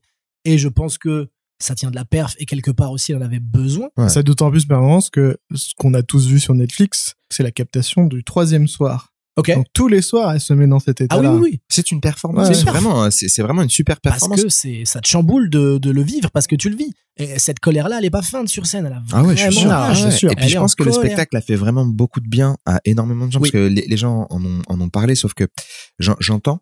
Mais comme moi, je suis vraiment fan de stand-up, je sais pas comment dire, c'est comme un genre musical, quoi. Et pour, pour moi, c'est un genre à part entière. Et donc, euh, quand je regarde une demi-heure ou une heure, moi, j'ai besoin de ce rythme. Mais c'est ce qu'on disait. J'en ai tout- vraiment besoin. C'est ce qu'on disait tout à l'heure. Le, le, il y a, le rire, c'est énormément créer une tension et créer ensuite un relâchement à partir de là. Sauf que là, si tu prends 15 minutes de tension, bah, à un moment, t'es là, tu dis, ben, je suis un peu trop tendu là, j'aimerais bien qu'il y ait un Voilà. tout petit peu moins comme, on- de... comme tu disais, je pense que c'est l'objectif n'était pas Exactement. la rigolade quoi à ce moment-là, et c'est tant mieux parce que ça ça a fait un effet fou. Euh, ce spectacle-là a eu énormément de, de retentissement, les gens en parlent encore aujourd'hui. Mais si on parle de la tristesse, est-ce qu'on a besoin de la tristesse? Bah, C'était une question aussi que je me suis beaucoup posée, que j'ai posée à euh, Bill Burr. Est-ce qu'on a besoin d'être triste pour euh, Est-ce qu'on a besoin d'être en colère même? Et j'étais content de sa réponse parce qu'il disait pas du tout, pas du tout, pas du tout, faut pas. Alors que c'est le mec qui passe son temps à hurler sur scène, tu vois? Et au contraire, en fait, j'ai trouvé ça sain parce qu'il préservait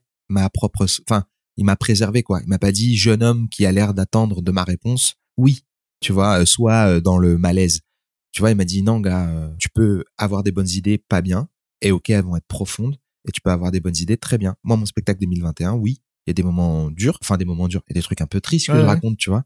Mais en vrai de vrai, là où je l'ai vraiment étoffé, c'était dans une période heureuse, amoureuse, où je rigolais avec mes amis, où j'avais ce moment de d'envie d'atteindre mon but et cette vraie vitalité de j'avance, je fais quelque chose. Après, c'est une des rares disciplines artistiques, le stand-up, où euh, justement, parfois, euh, en tout cas pour mon cas personnel, il y a des moments où juste tu te dis Ah, j'aimerais bien qu'il m'arrive un truc chelou là. C'est pas normal, personne Ouais. se dit ça. Ça c'est Personne. Hein. Mais bizarre. cette excitation-là de Eh, ça peut se transformer en peut-être, c'est il y a que dans cette discipline-là que tu Ouais. peux la trouver quoi. Et je pense que c'est T'es en train de relié me avec dire, cette que Des fois, adrénaline. tu t'engueules avec ta meuf et Non. au moment où tu t'engueules, t'as une vanne qui vient et tu peux. Alors ça, ça arrive. Ouais. Ça, ça arrive. Hein. Ah mais mais ça arrive à tout le monde, je pense. Ouais. Tu dans ton couple, à un moment, c'est il y a un truc dans ta tête qui ne sort pas, bien entendu. Sinon tu peux ça, terminer. ah non, non, non. Je pense que justement, on essaye de préserver sa vie aussi par moment. Bien sûr. Et euh, mais c'est vrai que par contre, moi, ça m'est arrivé plein de fois sur des embrouilles. De après, tu vois, chacun part dans son coin en disant ouais, super, ça. Et ben après, t'es là, tu te dis, je vais bien ouvrir une note et je vais comme, noté- je vais noter ça là parce que j'ai une petite idée là. Et ça peut devenir, euh, ça peut devenir du matériel. Tout, en fait, tout peut devenir du matériel dans le Exactement. stand-up. C'est ça qui est fabuleux. Et dans, dans votre métier, il y a quand même de la technique. Yacine, tu fais une masterclass Ouais. pour apprendre des choses aux gens. C'est pas juste le fait d'avoir le sens de l'humour et on monte sur scène. Tu disais tout à l'heure, une blague, par exemple, c'est la construction d'une tension. Les blagues, on peut les décomposer. Il y a le setup, la punchline. Ouais. Peut-être derrière, il y a un tag pour appuyer la punchline. Enfin, il y a des choses techniques. Euh, mais dans cette tension dont tu parlais, moi, il y a un truc qui m'épate chez vous, c'est que vous êtes fan d'artistes genre euh, Louis C.K., Ricky Gervais. euh. Et pourtant, chez vous, il n'y a pas trop de blue joke. C'est-à-dire, il n'y a pas de moment où vous allez faire la vanne qui vient choquer. Est-ce que c'est parce que vous êtes gentil ou est-ce que c'est parce que c'est une forme d'humour dont vous êtes client mais pas forcément euh, créateur?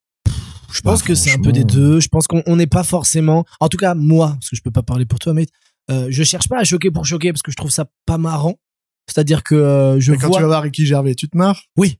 Bon, Ouais, mais, par moment mais aussi. lui, il va chercher des trucs très trash. Tout à fait, mais c'est ce qui le fait profondément marrer. Moi, ça peut me faire un peu marrer, mais c'est pas mon ressort euh, comique préféré pour autant. Moi, j'aime bien aller un peu partout. J'adore euh, arts comme Yacine euh, avec l'absurde. Je peux aimer euh, Bill Burr qui va être très rentre dedans parfois Ouais. et qui peut être très trash aussi pour De le coup. hein. Mais la provoque pour la provoque, j'ai un mini moment à chaque fois de dire oui, je vois comment ça fonctionne. En fait, je vois la matrice un peu. je vois le côté justement, ah, j'ai créé une tension, je l'ai lâché, c'est marrant, hein. Mais du coup, je me dis, c'est technique. Je vois la technique, mais c'est Ouais. pas surprenant forcément. Exact. Et euh, Enfin, moi, pour, je, pour nous, hein. je je suis pas un énorme fan de Ricky Gervais, mais j'aime bien quand Dedo, des fois, il me raconte les blagues. C'est plus marrant, je trouve, que quand c'est Ricky Gervais qui les raconte. Euh, gentil. Ouais, ouais, mais c'est vrai. Et en fait, j'aime bien les blagues provocantes, mais c'est pas un truc qui me rend heureux, quoi. Ouais. En fait, ce que je trouve intéressant dans les blagues provocantes, c'est que ils se, ils prennent des risques. Ils prennent un risque à parler de quelque chose qui peut-être les intéresse ou qui pensent que c'est drôle. Et comme notre travail, c'est un travail de foi, c'est vachement dur de garder la foi dans une de ces blagues. Donc ça, c'est chouette. Mais il y a d'autres gens qui prennent des risques et qui ont beaucoup de foi sur les thèmes qu'ils choisissent. Par exemple, Maria Bamford parlait beaucoup, beaucoup, beaucoup, beaucoup de santé mentale Mhm. avant que ce soit OK. Là, en ce moment, c'est un peu OK. Tout le monde en parle et tout. C'est plus accessible, je dirais Presque tendance. presque tendance, voilà, je dirais ça. Mais elle, elle en parlait à un moment où les gens disaient ouh, on sait pas, tu vois, c'était genre euh, un, ça peut être quelque chose qui peut être pris comme un peu négatif. Et elle a beaucoup milité sur ça. Et moi, je suis fan d'elle, elle est trop trop drôle. Nikki Glazer. Nikki Glazer, elle parle de sexe beaucoup, mais elle parle de sa sexualité. Mhm. Et c'est ça qui est- que je trouve très très beau là-dedans. C'est-à-dire qu'elle parle pas de sexe en général en disant le sexe c'est comme ça ou quand tu rencontres un garçon. Elle parle de sa vie à elle et donc on peut se voir dans sa vie, tu vois. On, on peut se comprendre même si en étant un garçon. Euh, euh, Bah, c'est- C'est la différence et la force de individualiser et généraliser. À partir du moment où tu individualises, t'es en sécurité parce que c'est toi qui parles. T'es pas en train justement de mettre tout le monde dans le même sac. Et du coup, après, on est d'accord, on n'est pas d'accord avec ton propos, mais tu fais pas un truc qui pourrait être interprété comme cliché, par exemple. ouais, Et je trouve ça plus fort, effectivement. ouais. Et Je même si c'est border, euh, tu sais, genre euh, un peu euh, graveleux, un peu bah, tu vois, une idée à la con. Eh ben, si c'est assumé dans ce sens-là, tu vois que je parlais de Grenoble, quand même, je je je chie sur cette ville un peu. Alors qu'en fait, j'ai rien contre les Grenoblois, j'ai rien contre Grenoble, mais je te parle de mon émotion. Et mon émotion, elle est humaine. Et peut-être que les gens de Grenoble, ils détestent d'autres villes. Ils ont été dans une ville qu'ils détestent. Bon, bah moi, c'est pas trop mon truc d'arriver à dire c'est de la merde ici, tu vois. Mais en vrai, les émotions, elles sont quand même en moi. La colère, elle doit sortir. Et en plus, quand tu fais ça, t'es pas en train de dire ah, vraiment les Grenoblois et Grenoble c'est de Ah la non. merde. T'expliques Ah bah des situations qui t'ont arrivé, qui fait que ton ressenti te fait dire vraiment Grenoble, Ah. vous êtes vous êtes bizarre. J'explique comment je suis arrivé à cette émotion humaine, plus que Grenoble est une ville nulle. J'explique plus que, en tant qu'humain, après avoir été poussé plusieurs fois ou avoir été heurté, tu peux développer de la, du ressentiment et, stupide, tu vois. Et ça, c'est un truc que tout le monde peut comprendre. Et vous m'avez tous les deux dit, euh, c'est très facile d'avoir un 5 minutes qui marche. C'est beaucoup plus difficile d'avoir un spectacle complet. Est-ce que, euh, justement, quand tu parles de Grenoble, ou quand vous parlez de l'absurde avec Eddie Dizard, des fois, toi, tu fais le renard, tu fais ça, ça part loin. Est-ce que vous avez des règles? On, on en parlait avec des cinéastes, par exemple, chez Pixar, il y a une règle qui est, on fait un moment un peu triste, puis après, on fait un moment joyeux parce que ça va, avec le contraste, renforcer l'effet des deux. Est-ce que vous avez des règles dans la construction de votre spectacle? Dire, là, je fais ça, puis derrière, il faut qu'il y ait ça. Et si oui, lesquelles? Alors euh, moi, j'ai pas de règles dans la construction de mon spectacle, mais dans, dans la construction d'un 5 minutes, il y a quelques règles. Il faut un, il faut un opener souvent, dire une blague qui prouve que t'es drôle aux gens. Parce que quand t'arrives sur scène, les gens ils se disent qui est cette personne? Je connais pas cette personne. Je commence à m'inquiéter car je suis assis et je peux pas m'enfuir. Et si je si je n'aime pas cette personne, je vais passer cinq minutes très difficiles. C'est très difficile de passer cinq minutes à regarder quelqu'un que tu détestes.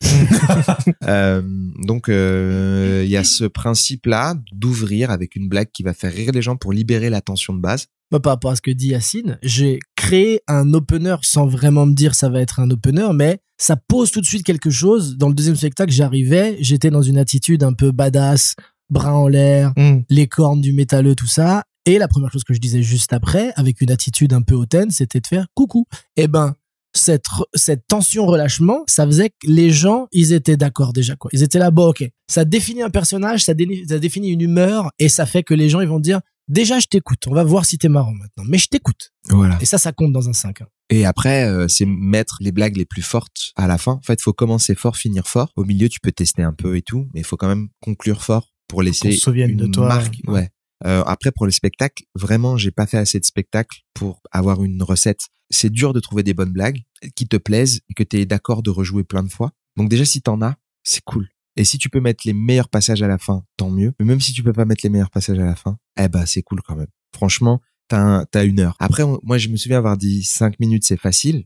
Oui, mais cinq minutes qui cartonnent et qui marquent très fort et qui deviennent euh, des classiques, euh, comme par exemple Paul Mirabel, il a fait euh, cinq minutes euh, qui ont plus de 20 millions de vues. euh, voilà, ça c'est très très dur. Ah, bien ça, sûr. il faut deux, trois à quatre ans parce que tu testes, tu testes, tu testes, tu gardes, tu raffines, tu gardes que ce qui marche le plus. Et à la fin, tu as un passage vraiment extrêmement fort. Nous, quand on faisait cinq minutes qui marchaient, c'est aussi parce qu'il y avait personne. On avait trois parfums de glace, nous. On avait vanille, chocolat, fraise, tu vois. Et les gens étaient là, il y a de la glace! Ils étaient comme des ouf, c'est trop bon la glace! Et là, maintenant, il y a des milliards de parfums, il y a des glaces salées, il y a des trucs, tu crois que c'est de la glace, hop, c'est une entrée. C'est compliqué. Mais on a quand même eu des passages marquants malgré tout sur trois ou quatre saisons quand on a démarré au Comedy Club cette mise en avant là.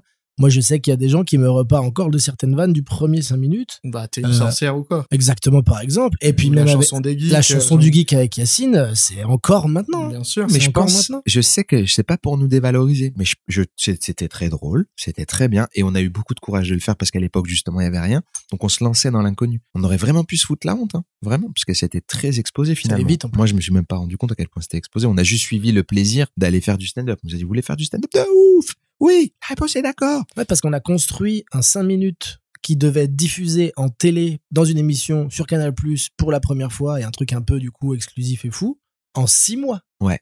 De janvier Ouais. à euh, diffusion, euh, non, enregistrement en juin, donc mais ouais, Ouais. 6 mois. Ouais, six mois. Mais par contre, on, ouais, on jouait tout le temps. On a on a beaucoup Tu vois, travaillé. tu dis on était inconscient. Seinfeld, il dit que en fait, quand tu commences à faire du stand-up, tu vas faire un truc tellement brutal qui est de monter sur scène et de te prendre le retour que ça fait de toi une créature différente. Oui, mais c'est vrai. Est-ce que vrai. vous pensez ça vous Ouais, c'est Ah vrai, c'est est un choc comme- en fait. Est-ce que vous ressentez, genre, je- dans une interview, il disait, si je croise un stand-upper, je me sens immédiatement plus proche de lui que certains des membres de ma famille que je connais depuis 20 ans parce Oui. qu'on est pareil. Oui, c'est vrai. ça aussi oui, oui. C'est vrai, mais ce que j'aime pas dans la façon de parler de Seinfeld, c'est qu'il il divise les gens, il dit il y a les gens normaux et puis il y a les comiques et voilà. Ouais, c'est un Mais peu, c'est les, vrai, c'est c'est un peu juste- comme les Highlanders. On Il provoque un peu, je pense. Il provoque, mais tu vois en fait, euh, c'est tellement violent que cette violence-là, tu dois la comprendre et pour la comprendre, tu peux que monter sur scène. Donc tu- moi, je peux te parler mille fois d'un bide pendant cinq Mhm. heures. Si t'es pas monté sur scène, tu vas pas capter. Alors que Non. tu parles à un pote. euh, récemment, je l'ai appelé des dos. J'ai dit j'ai fait un bide incroyable. tu sais, quand t'as, quand t'as de l'expérience, au bout d'un moment, tu bides un peu moins. Mais parce que t'as de l'expérience, pas parce que t'es un génie. C'est juste de l'expérience, quoi. Tu vois. Donc à force, tu bides un peu moins. On a envie que tu nous le racontes quand même. hein. Non, mais c'était un bide où j'ai fait des blagues et en fait les gens étaient silencieux, mais vraiment silencieux. Et donc je parlais, je parlais, je parlais. Et j'avais beau essayer de remonter la salle, les gens ils étaient là, c'est non. Et donc au-delà de ne pas rire, t'as une forme de rejet. Parce que t'as as le fait de ne pas faire rire les gens, ça c'est juste que bon la balle ne va pas dans le but. Là les gens ils jettent des balles. Tu vois? C'est pas pareil. tu vois ce que je veux dire? Donc, les gens ils jettent des balles par leur silence, par leur manière de te regarder, par le mépris. Moi, c'est quelque chose qui me touche énormément. Donc, j'étais pas bien.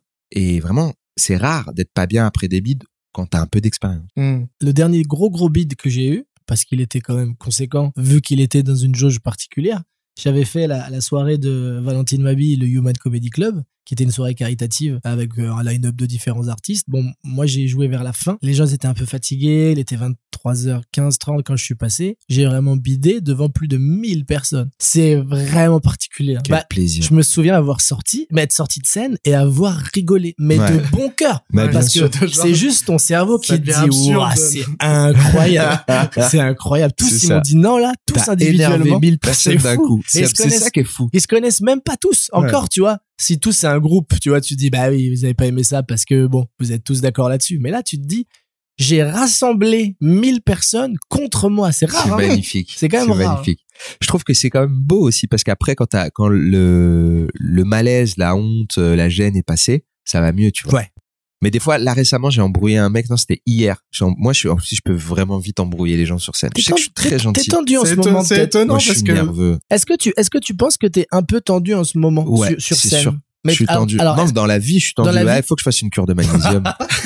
Et à ton avis, c'est dû à un truc en particulier ou Je sais euh, pas, c'est j'ai fait 40 chaud, en ans. J'ai il fait- 40 ans. Non, mais il fait très. C'était les élections, j'ai 40 ans, Ouais, on vit en France, frère. C'est dur. Voilà, c'est ça, t'as lu la presse le matin, ça t'as- n'importe Tu qui. crois que c'est facile tous les que la jours, toi période, elle est pas Ah, simple. Ça va pas du tout. Bah alors du coup, t'as embrouillé, t'as embrouillé un mec pourquoi Parce qu'il était méprisant, parce qu'il me regardait mal. En fait, il avait croisé les bras, croisé les jambes et tendu les jambes. Or, la position, généralement, c'est, euh, tu sais, tu t'écoutes les gens, tu sais, ils ont des boissons et tout, tu vois, ils sont pas euh, dans une salle euh, pas climatisée, euh, dans l'enfer de la chaleur, tu vois. C'est comme s'il était allongé sur une la chaise en ayant croisé les pieds et ses pieds touchaient la scène. Les gens rigolaient autour de lui, tout le monde rigolait autour de lui, donc je, je me suis permis de lui parler parce que je me suis dit, écoute, les gens rigolent autour, ça veut dire que c'est pas parce que je fais mal mon travail. Moi, si toute la salle m'aime pas, je dis bon bah j'ai raté mon passage, c'est tout, hein, j'ai mal fait mon boulot. Mais là, il y a que lui. Et donc, au bout d'un moment, je regardais tout le monde et tout, t'es vite de regarder les gens qui foutent la rage. Tu sais, quand t'es débutant, tu regardes que eux.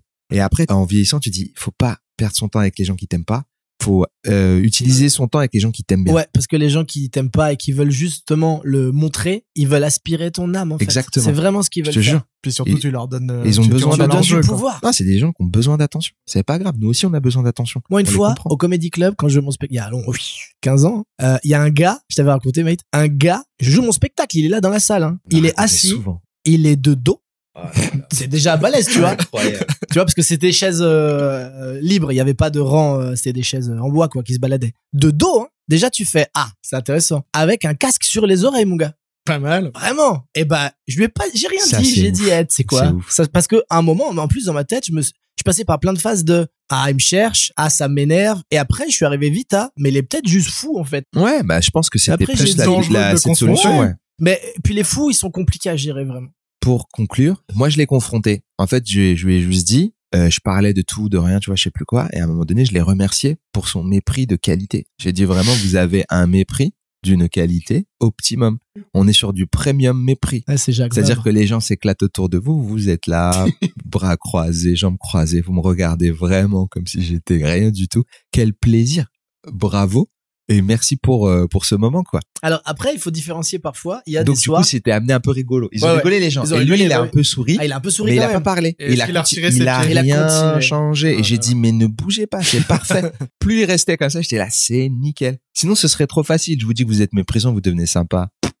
Tu vois? Et en fait, il était tout le temps pareil. Et parce qu'il était réellement méprisant. Hmm. C'est ça le truc de ouf. Après, après, des fois, faut pas se faire, euh, faut pas se faire niquer parce que il y a des publics parfois qui sont juste pas hyper démonstratifs, qui sont pas très sonores, qui ont pas des gros éclats de rire. Et du coup, c'est vrai que toi, en, en termes d'énergie qu'on te renvoie, bah, des fois, c'est un peu petit. Donc, parfois, tu peux être un peu frustré parce que tu te dis, euh, bon, bah, je sais pas, peut-être que c'est cool, mais sans plus pour eux. Et souvent, ces soirs-là, les gens viennent te voir en disant, on a passé une soirée, mais incroyable. Et t'es là, tu dis, ça s'est pas, tellement vu, mais c'est pas grave. Parce que, bah, tu peux pas forcer les gens à avoir un niveau de rire et de, de je sais pas, euh, un, un niveau de d'explosion que t'as dans la tête pour être satisfait. Euh, Des fois, on taffe, c'est un vrai taf. Ah, mais bien des fois, sûr. ça se passe bien. Des fois, ça se passe C'est une incroyablement bien. proposition, tu Des fois, proposes. c'est nul. C'est ça qui est un peu trompeur parce que nous, on vous voit beaucoup sur scène sur des spectacles finis. Ouais. Euh, mais par exemple, toi, euh, t'as créé Première fois. Ouais. Qui est une soirée, un plateau d'artistes. Ouais. euh, dans lequel on a pu voir euh, Kian, Thomas VDB, Marina Rollman. Oui. Et tout le monde vient tester des trucs qui jouent pour la première fois, c'est le principe. Ouais. quoi. Et du coup, souvent, ça bide. Ben non, en fait, euh, ça bite pas beaucoup parce que le public est au courant que on vient tester. Donc, en fait, on rit même des échecs. Que même si la blague elle est pas marrante, il suffit de dire bon c'était pas rigolo ça, et les gens s'amusent de ça. Ouais. Et je pense que c'est un plateau où on donne la chance au public d'arrêter de juger les gens. Et comme en fait on nous demande de juger en permanence, c'est épuisant, c'est épuisant. On nous demande d'avoir un avis sur tout tout le temps. Tu invites des gens à bouffer chez toi, ils vont te donner une note. Tu vas ouais, au mariage tu- d'une autre nana et tu dis je trouve ta robe dégueulasse. la propreté des toilettes te dans jure, les tu te- aéroports. tu décides sur euh, Instagram, tu likes ou tu likes pas, tu suis ou tu suis pas, c'est relou. Au bout d'un moment, en fait, je crois que notre cerveau, il est tellement en sollicitation de l'avis que t'as, de ce- tout ce que tu fais. C'est cool d'avoir une soirée où justement nous, on leur dit arrêtez de juger Ouais. les gens. Détendez-vous. Euh, prenez les blagues. Si ça vous fait rire, vous rigolez. Si ça vous fait pas rire, c'est pas grave. Vous savez que tout est neuf du matin. Les gens, ils ont peur. Ils vont tester des choses toutes nouvelles. Donc, euh, déjà, ils sont courageux de venir et ils sont contents de partager avec vous le processus créatif. Vous allez voir des choses exclusives. C'est ça votre bonheur. Et si vous aidez les artistes, vous allez leur donner de, comment dire, de l'amour. Ça, va les aider pour tout le reste du spectacle. Et du coup, les gens sont contents. C'est pour ça que les soirées première fois, moi, c'est mes trucs préférés quand, quand je vais tester là-bas. Parce que, bah, il y a une bienveillance qui fait que, quoi qu'il arrive, t'es quand même un petit peu en sécurité psychologique et tu te dis, bon, ça va relativement, et en général, ça se passe bien même, ça va bien se passer. Après, c'est là où tu vois justement que le travail commence, c'est que ça t'a permis de tester des idées, des fois des vannes qui ont pris et tout. Et quand tu commences à faire d'autres plateaux, tu te dis, OK, là, par contre, les gens, ils sont pas forcément aussi bienveillants ailleurs. Donc, il y a un autre taf qui redémarre. Il y a Seinfeld qui disait, tu dois créer devant un public bienveillant et quasi acquis. Mais après, tu dois Peaufiné. peaufiner, monter devant un public qui t'aime pas. Ouais, c'est vrai. C'est pour ça que des fois, euh, moi, je sais qu'à un moment, j'aimais bien jouer, euh, quand je rodais, j'aimais bien jouer dans des endroits un peu durs. Et c'est- débile, hein, parce que des fois, tu fais une heure, t'as as testé que la moitié par moment, et tu te dis, ça se trouve, ça va vraiment se passer. Mais ce vertige-là, il fait que une fois que c'est fait derrière, tu peux te dire bon, ok, je vois ce qui a pris, ce qui a moins pris, je peux taffer dedans, je peux revenir dessus. Et c'est là où c'est là que c'est intéressant aussi. Et c'est vrai que parfois ça doit être un petit peu euh, troublant de jouer devant des gens qui qui sont complètement acquis à ta cause tout le temps parce que tu peux peut-être te dire ouais mais est-ce que juste ils ont bien aimé parce que c'est moi ou est-ce que juste c'était marrant? Oui, c'est quand le mec arrive, il dit bonjour et tout le monde est déjà mort de rire. ouais tu peux te poser cette question là après Ouais, je mais pars si du ça principe marche que pas ouais, euh, si longtemps, je pars du principe que t'as 5 minutes d'état de à peu grâce. près. Et après derrière c'était pas marrant ils disent nique toi j'ai payé 30 balles il faut Et on, et on l'a vu avec des gens très connus, Ouais, hein, qu'on fait des bids avec des fans, ça ne marche pas. C'est pour ça que première fois, euh, les gens peuvent penser que c'est un peu, tu sais, euh, hypocrite, que les gens rigolent pour rien. C'est complètement faux. Ils rigolent s'ils ont envie de rire. Bah oui. Et surtout, les blagues après sont réutilisables. Blanche, elle a quasiment euh, écrit son spectacle la première fois, première qui fois. aime pareil. Ils les ont réutilisés, les blagues. hein. Je veux dire, euh, sinon ce serait pas un outil qui attirerait les comiques. En revanche, le public reste encore beaucoup, et donc déjà, on a fait une énorme marge de progression. Mais en France, on peut encore mieux éduquer les gens au stand-up parce que ce qu'il y a de chouette dans les pays anglophones qui ont atteint euh, 20 ans, 30 ans de pratique du stand-up, c'est que le public est totalement au courant de ce qui va se passer quand ils arrivent quelque part. Ils ont cette idée de il faut encourager les artistes de cette manière-là. On va avoir une rétribution en ayant un meilleur spectacle. Plus on les encourage, plus l'amour revient. Et ça, en France, on l'a pas encore tout à fait. Si on arrive à créer ça à chaque fois, euh, le niveau va exploser. Après, moi, je nuance parce que quand tu dis des certains pays qui ont 15 ans, 20 ans derrière, c'est nous, en vrai, 15 ans. ça a démarré 2006. Eux, ils sont 40 ans des fois. Aux États-Unis, je compte très 50 mal. ans. Donc, ils ont quand même cette expérience-là et euh, cette démocratisation de, de- du stand-up dans dans la tête des gens qui fait que ils sont effectivement éduqués et qui sont tout de suite ils connaissent les codes quoi ils sont T'es sûr, on a que, on est en quelle année là? là on est en 2022. 2020 2022. Oh merde, on n'est pas en merde. 2007. oh non Putain, j'ai raté ma vie. T'as fait un documentaire qui s'appelle Voulez rire, voulez-vous rire avec moi ce soir? Et euh, dans lequel t'as parcouru euh, huit pays pour aller voir les- la scène du stand-up international. Ah, tout à Et fait. t'as même joué ton spectacle. Oui. Dans combien de pays? Euh, 18 ans tout. 18 pays. Euh, francophone et anglophone. Mais quand tu le dis, c'est hyper classe. Moi, j'adore. En anglais. j'ai- en anglais. j'ai une question que je t'ai jamais posée est-ce que c'est un record? T'en t'en- t'en sais rien? Je sais pas, mais je crois qu'en hein. France, c'est beaucoup. En France, c'est beaucoup. Eddie, c'est 45. C'est ça. ah Euh, ouais, putain. elle a fait 45. Moi, j'ai fait euh, ouais, 18. C'est... Mais alors, francophone et anglophone. Moi, je compte la Belgique. C'est hein. ça. Tu l'as Oui, joué oui. dans des langues différentes. mais Luxembourg aussi du coup Luxembourg aussi, je compte. hein.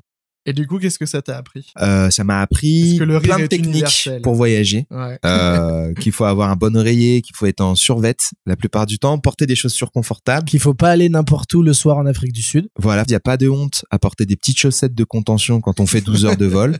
Faut vraiment pas du tout euh, avoir un ego mal placé à ce niveau-là. Et euh, ouais, j'ai voyagé dans plein d'endroits chouettes. Il y a des endroits où j'ai kiffé, il y a des endroits où j'ai moins kiffé, et puis il y a des endroits surtout que j'ai aimé alors que je pensais pas. La- L'Allemagne, c'est une de mes destinations favorites. Les gens sont formidables. Je pensais pas avoir autant de plaisir et surtout de me sentir aussi libre euh, à Berlin, Euh, parce que Berlin, j'avais une image un peu rigide, ou alors j'avais une image un peu bobo. Ça m'avait saoulé, tu vois, les gens qui re- revenaient de là en disant, Putain, Berlin, c'est incroyable, c'est vraiment chouette. Ouais, il y a des coiffeurs électro, c'est fou. Et toi, t'es là, ouais, ok, mais je suis pas dans ton ta vibe, donc j'ai peur de m'ennuyer et j'ai peur de, de, de, de mal vivre là-bas. Et j'ai adoré, j'ai adoré. Voilà. Donc j'ai eu beaucoup de chance de faire ça et bah le docu, il synthétise un peu ce que j'ai vécu, c'est-à-dire que j'ai pu faire rire des gens, alors que je suis quand même, euh, je fais pas pour pour un étranger, pour un anglais, je suis pas français, je suis pas très français, parce que même si je suis né en France, eux les Français, ils ont vraiment des trucs à l'ancienne. même pour certains français t'es pas très français Ouais, hein. j'avoue.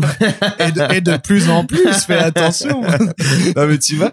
Donc euh, en fait m'appeler Yacine Bellou c'est tout et représenter la France pour moi c'était un grand honneur donc euh, j'essayais vraiment de de faire le mieux que je pouvais de jouer beaucoup puis de leur dire le stand-up monte en France de plus en plus donc ça c'était vraiment mon plaisir et me rendre compte que je pouvais les faire rire avec des blagues euh, que j'avais écrit ici que ça pouvait passer malgré bon bah les différences culturelles ça ça m'a appris ça c'est vrai que tous les comiques se ressemblent et pour de vrai dans le monde entier c'est tous les mêmes problèmes tous les mêmes peurs tous les mêmes délires et donc, si tu veux, humainement, ça m'a ouvert beaucoup euh, l'esprit. Vous n'avez pas écrit que du stand-up? Vous avez créé une web série qui s'appelle L'histoire racontée par des chaussettes. Allez Oui. euh, qui retrace les grands moments de l'histoire de l'humanité avec des chaussettes. Oui Il y a notamment l'invention de la seconde, Oui. est mon épisode préféré, Ah. je tenais à le Ah dire dans ouais. ce podcast. Il y a aussi euh, des séries euh, télé, web-séries du type euh, Le Trône des Frogs, Oui, avec euh, un mélange entre Game of Thrones et Parks and Rec. Parks and Rec. C'est une parodie, en fait, de Game of Thrones. Un peu Parks and Rec, euh, pour ceux qui connaissent, ça ressemble à The Office, euh, caméra qui bouge. Toi, tu es en train de coécrire une série qui s'appelle Space Game. Oui. Avec Frédéric Sigrist. exactement Euh, vous avez aussi écrit des bandes dessinées, White Spirit.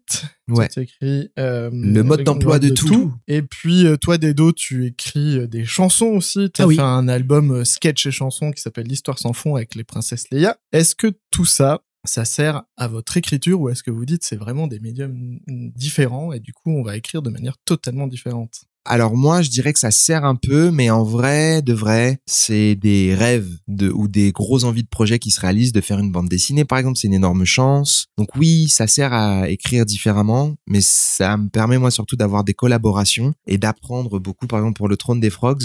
La saison 1, c'était ma première co-réalisation, parce que je l'ai co-réalisé avec euh, David Tabourier, extrêmement talentueux, mais je l'ai écrit euh, tout seul cette, euh, cette saison, et c'était être des sketchs parodiques donc de Game of Thrones. À l'époque où Game of Thrones c'était trop trop la mode. Et donc j'ai appris des choses, mais j'ai encore plus appris sur la saison 2 où j'ai pu collaborer avec François Descraques. Ça m'a permis d'apprendre sur la structure, ça m'a permis d'apprendre sur l'écriture, et puis moi j'avais toujours ce complexe de la structure.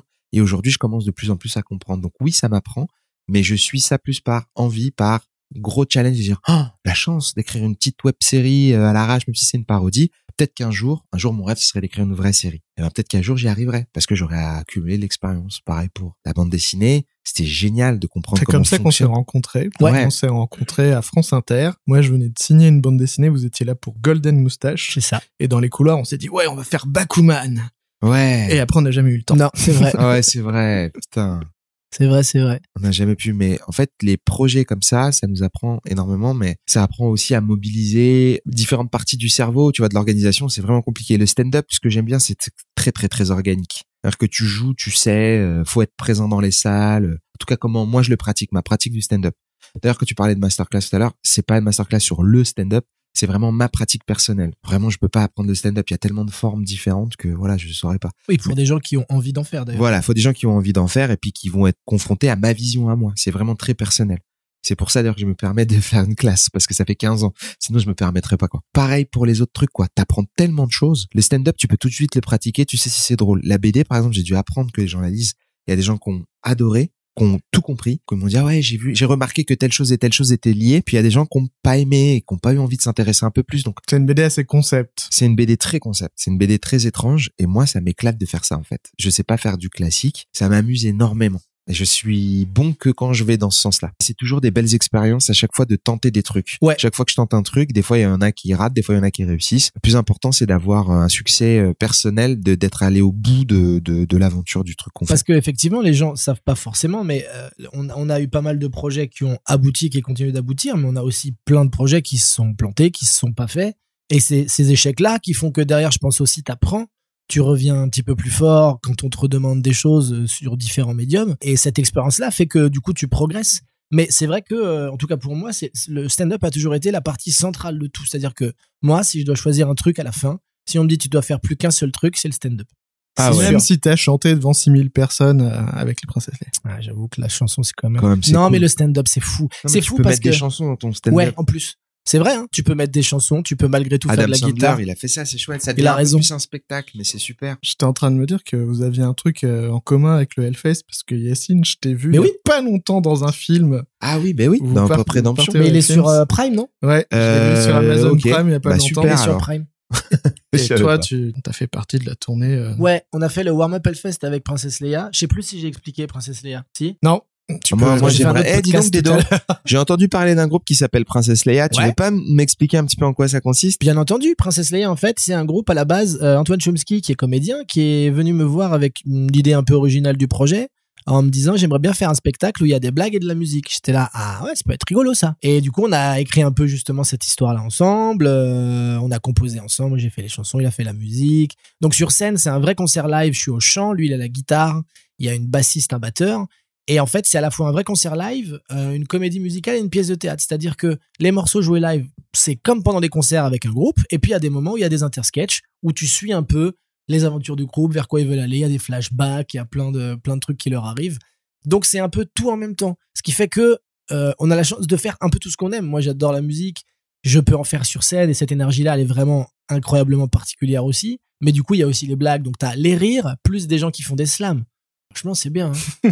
C'est-à-dire que musicalement, on est plus proche du Hellfest que de Emily Jolie. Ah bah complètement. Bah d'autant plus qu'on a eu la chance de faire la tournée du Warm Up Hellfest en 2019, qui était une tournée itinérante juste avant le gros festival du Hellfest. Et on a joué 15 dates dans des grosses salles de 700, 800, euh, même 1000, 1005 hein, à la Sirène. Et on a terminé au Zénith de Nantes devant 7000 personnes parce qu'il y avait un line-up de fou avec Ultra La Vomi, Mass Hysteria. C'est trop classe. Bravo. Donc, euh, mais c'est vrai que euh, si j'avais à choisir, c'est quand même le stand-up. Et c'est le stand-up qui a ouvert toutes les portes en vrai. Parce que c'est souvent des opportunités. C'est souvent, euh, on t'a vu quelque part et on te dit, bah tiens, euh, moi, Davy, il est venu me voir en me disant, est-ce que t'as une histoire qui pourrait s'articuler dans la collection euh, que je dirige. Et du coup, c'est devenu une BD. Antoine, il vient me voir pour un spectacle musical, ça devient Les Princesses Léa. Euh, Yacine, à un moment, on est là, qu'est-ce qu'on fait? Lui, il a un peu l'idée des chaussettes. On développe le truc, ça devient un programme qui dure 15 ans. Et on profite, on s'amuse bien. On s'amuse bien. Et, on, a plein pas. de rendez-vous avec des gens. Et en fait, finalement, même si on n'a pas réussi, euh, comment dirais-je, à trouver un domaine qui va être principal, nous, on a plein de cordes à nos arcs. On fait plein de choses différentes. C'est ça qui est vraiment cool dans nos carrières, je trouve. C'est que, ben, on, on s'ennuie pas, quoi. On a fait je de la radio, j'y pense. Oui, on, a, fait, de la on a fait euh, Un un, an, un an de radio.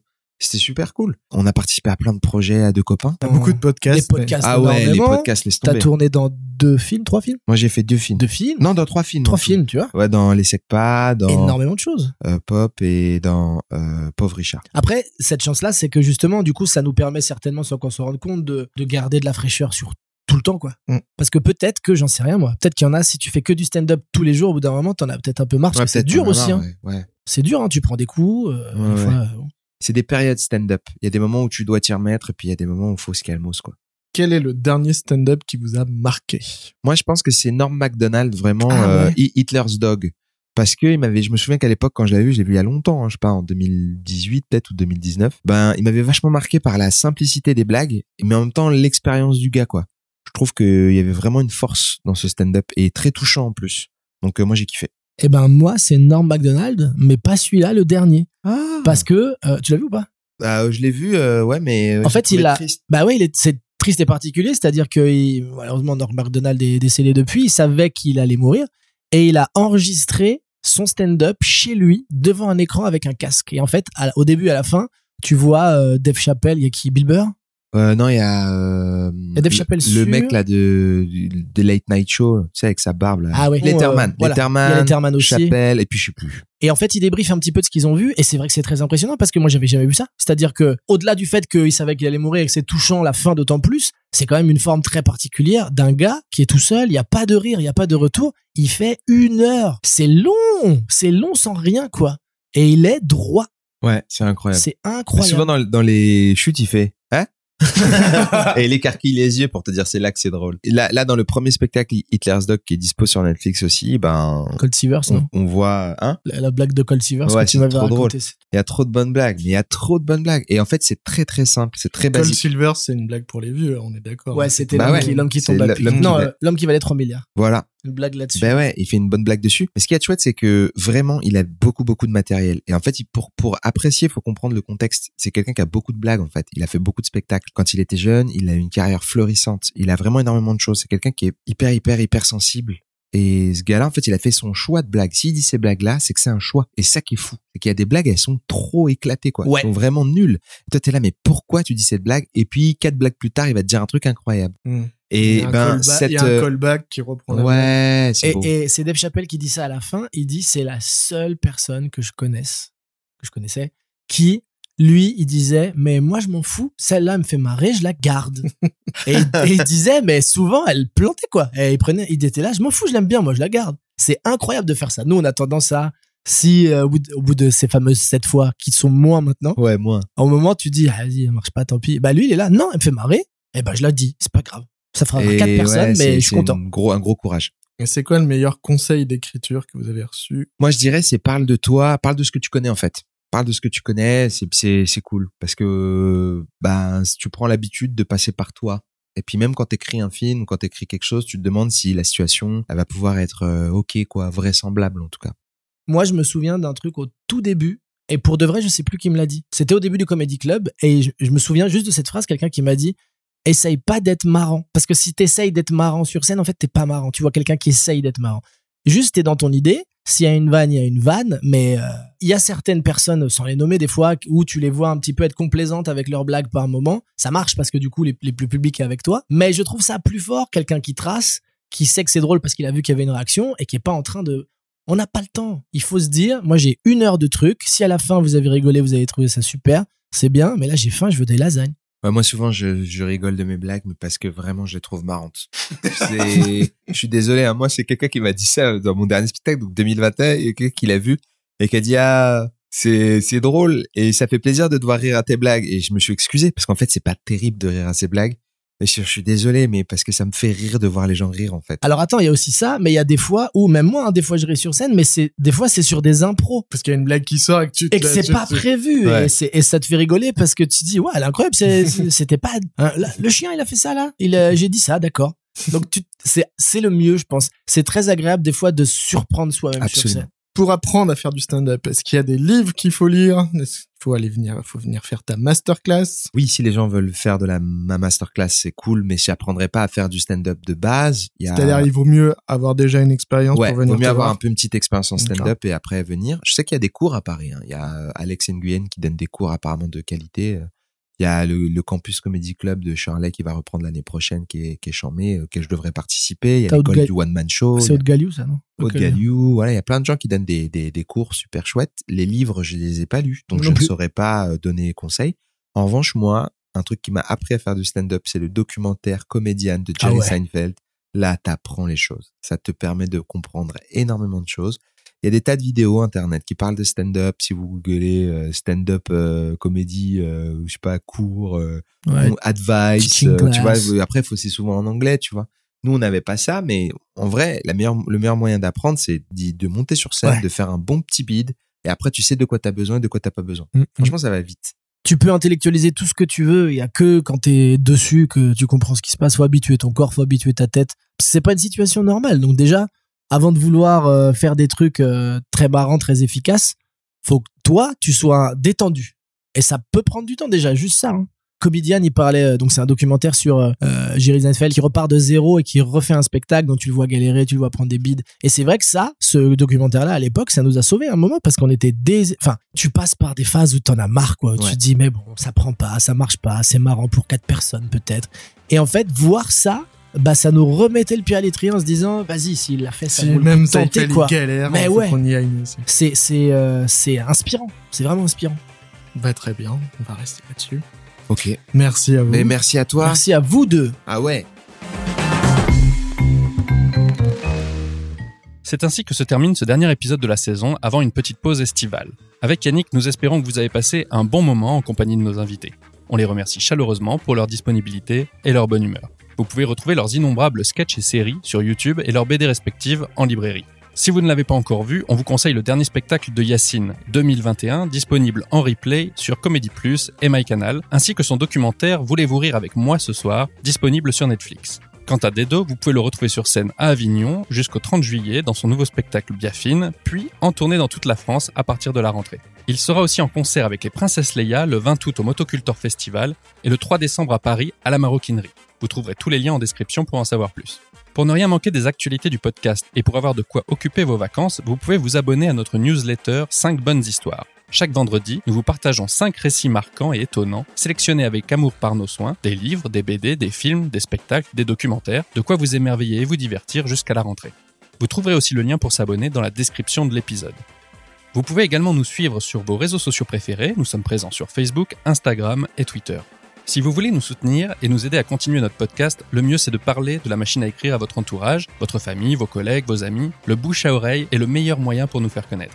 Vous pouvez également nous laisser 5 étoiles et un gentil commentaire sur Apple Podcast et Spotify afin de nous aider à grimper dans les classements. C'est très utile pour nous.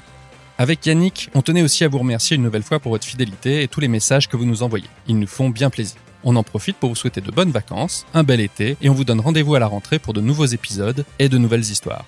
À bientôt!